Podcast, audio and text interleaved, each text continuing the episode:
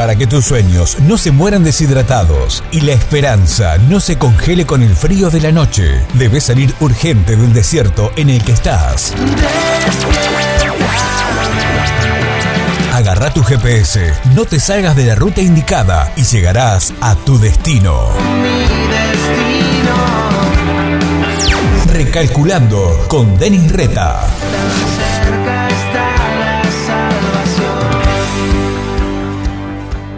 ¿Tienen algo de positivo los problemas?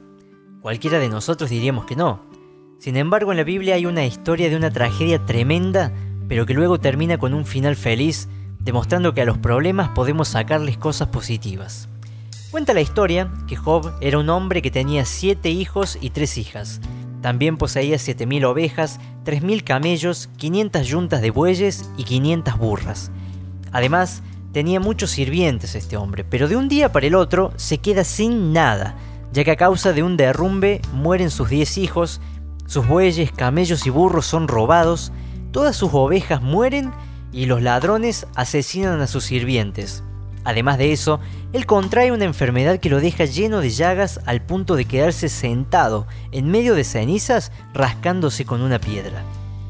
Podríamos decir que Job tenía toda la razón para enojarse con Dios, maldecirlo y, hasta dejarse morir él envuelto en una terrible depresión. Pero este hombre comprendió que los problemas y las crisis también son parte de la vida que también están dentro de las cosas que nos van a tocar vivir en este mundo. Es por eso que él toma la decisión de no rebelarse contra Dios, sino que más allá de su dolor, de su impotencia y de su bronca, demuestra haber alcanzado madurez y permanece fiel, esperando que el Señor extienda su mano.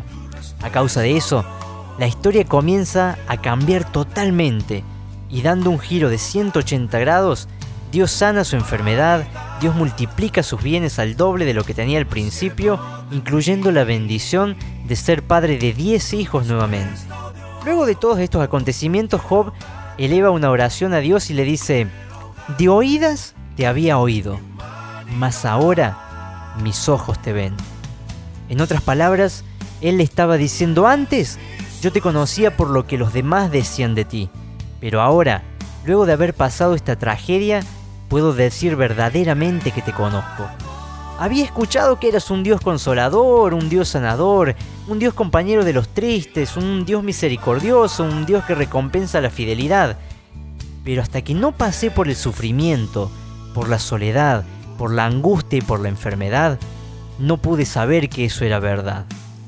Hasta ahora solo había oído de ti, pero ahora te he visto con mis propios ojos. Comunicate con Denis a través de Facebook en la fanpage Recalculando o encontralo en Twitter como arroba.